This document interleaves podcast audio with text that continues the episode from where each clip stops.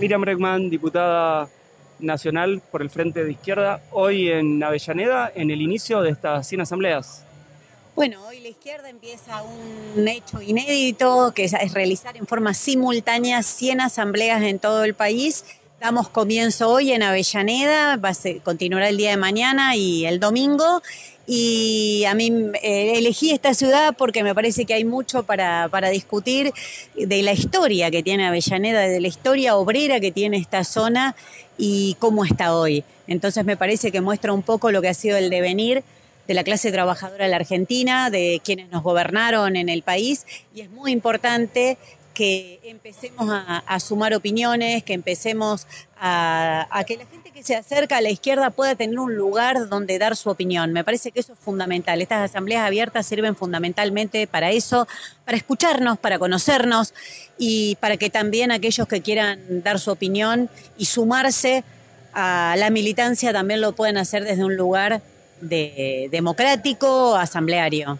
Avellaneda sí, obviamente se reconoce como una ciudad obrera desde, desde los inicios. Cualquier lugar por donde uno recorra por Avellaneda hubo una fábrica, una fábrica que luego también se cerró. Vos decís, elegiste Avellaneda por eso. ¿Y cómo ves hoy Avellaneda?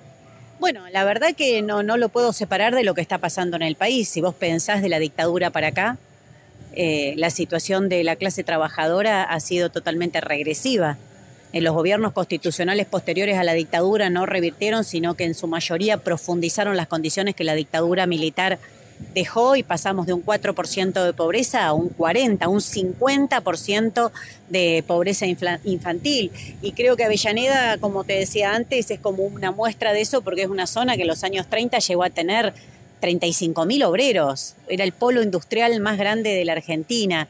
Y hoy si vos me preguntás a mí, hace varios años que milito, Avellaneda la relaciono con venir a protestar con movimientos desocupados en el puente.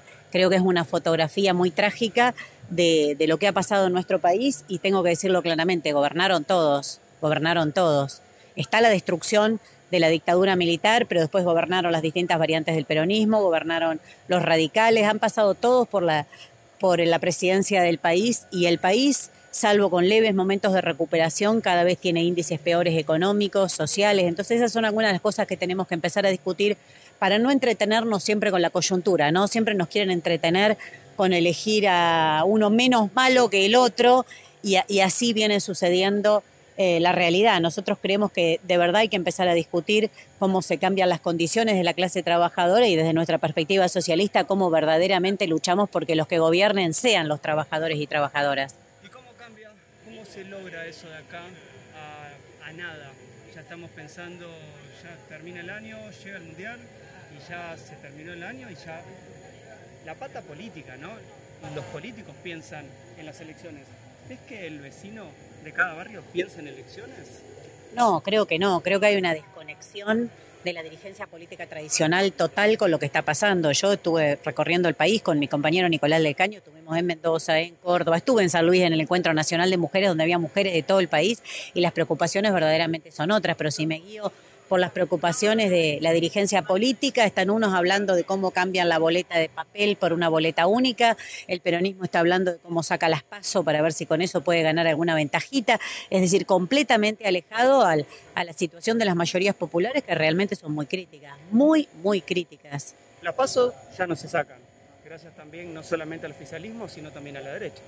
Bueno, no se sabe que, todavía qué es lo que va a pasar, pero nosotros nos oponemos a estas maniobras que lo único que tienen que, ver son maniobras parciales donde se toca el sistema electoral según lo que le conviene a cada uno. Nosotros creemos que lo que hay que discutir son los grandes problemas que hay hoy, empezando por los salarios, que los salarios no alcanzan, la inflación. Ayer hicieron anuncios alrededor de los jubilados, un bono de 10 mil para uno, de 7 mil para otro. ¿Quién puede pensar que eso alcanza para algo? y lo festejaban y decían que teníamos que estar felices porque se están recuperando las jubilaciones.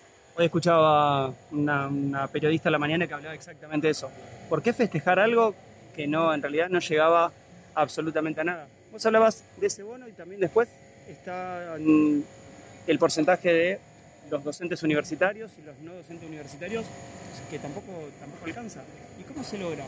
¿Cómo, cómo llegas a que, eso se, a que eso alcance? Bueno, hay una gran discusión y esa es la que queremos hacer en estas asambleas. ¿Cómo se logra romper eh, lo que está ocurriendo en el país, que es que los salarios siguen perdiendo, perdieron durante el gobierno de Macri, siguen perdiendo durante el gobierno del Frente de Todos, las jubilaciones siguen perdiendo con la inflación. Bueno, para eso son estas asambleas, para empezar a discutir cómo unimos fuerzas, qué le planteamos al resto de las fuerzas de izquierda, para empezar a coordinar y a unir todas las luchas que hay, porque no es que no hay luchas, no es que no hay disposición a pelear. Yo estuve en Santa Fe y bueno, me contaban los alcances de la huelga docente en Santa Fe fueron gigantescos. La huelga del SUNDA la vimos todos, con todo en contra, con las patronales más poderosas en contra, con el gobierno del lado de las patronales y lograron ganar y romper el techo salarial que les querían imponer. Es decir, no falta predisposición a la, lucha, lo que falta es que las dirigencias sindicales eh, dejen de estar subordinadas al, al, gobierno. Las dirigencias sindicales las vemos solamente para pedir carguitos en las listas electorales, no aparecen para otra cosa. Entonces, nosotros creemos que lo que hay que empezar a discutir y a construir es un gran encuentro nacional de trabajadores y trabajadoras para a partir de ahí coordinar todas las peleas que hoy se están dando en el país.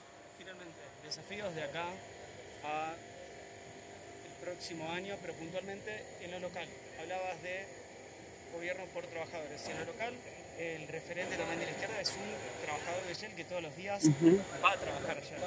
Bueno, por supuesto, nosotros tenemos eh, eh, nuestros referentes tienen que ser trabajadores y trabajadoras, porque es lo que somos, una fuerza que quiere que la clase trabajadora sea la que gobierne los destinos del país sobre en un sistema totalmente distinto. No nos proponemos gestionar este sistema que se ha demostrado que después de la pandemia vino la guerra y siguen hundiendo a las mayorías populares en la miseria. La inflación no es solo un fenómeno en Argentina, aunque Argentina tiene una particularidad, hoy hay inflación en el mundo perjudicando claramente a las mayorías populares de muchísimos países. Entonces, eh, nuestros referentes son trabajadores y trabajadoras porque cada día nosotros estamos en los lugares de trabajo, allí participamos, allí representamos a los trabajadores y es lógico que cuando llegue el momento de las elecciones ellos sean también nuestros referentes políticos.